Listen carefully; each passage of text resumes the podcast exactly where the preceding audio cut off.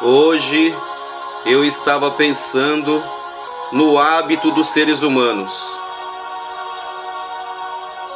de valorizar as coisas somente quando as perdem. Damos valor ao dinheiro quando nos falta.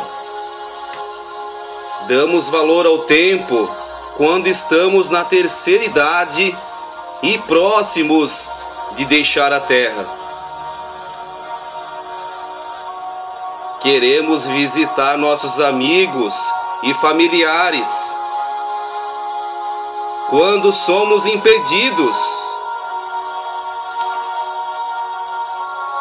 Desejamos o frio quando faz calor. Desejamos o calor quando faz frio. Quando vamos para o trabalho, nos lamentamos.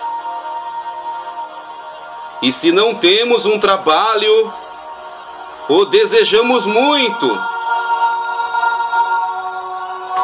Somente quando passamos por momentos difíceis na vida, começamos a dar valor para as coisas pequenas. E ao invés de ficarmos vivendo de recordações do passado e de projetar o futuro que não sabemos ao certo, vivamos o presente como pessoas livres, porque somos salvos em Cristo Jesus. Reclamamos dos nossos filhos pequenos, mas quando crescem, desejamos que voltem a ser crianças. Às vezes não entendemos os nossos pais, mas quando eles morrem, temos vontade de voltar no tempo e abraçá-los. Lamentamos de quase tudo que nos falta, mas o melhor é agradecer a Deus por tudo. E aproveitarmos o que temos no momento com gratidão. Ontem já é passado e o futuro a Deus pertence. Por que deixar para depois? Fale hoje, eu te amo.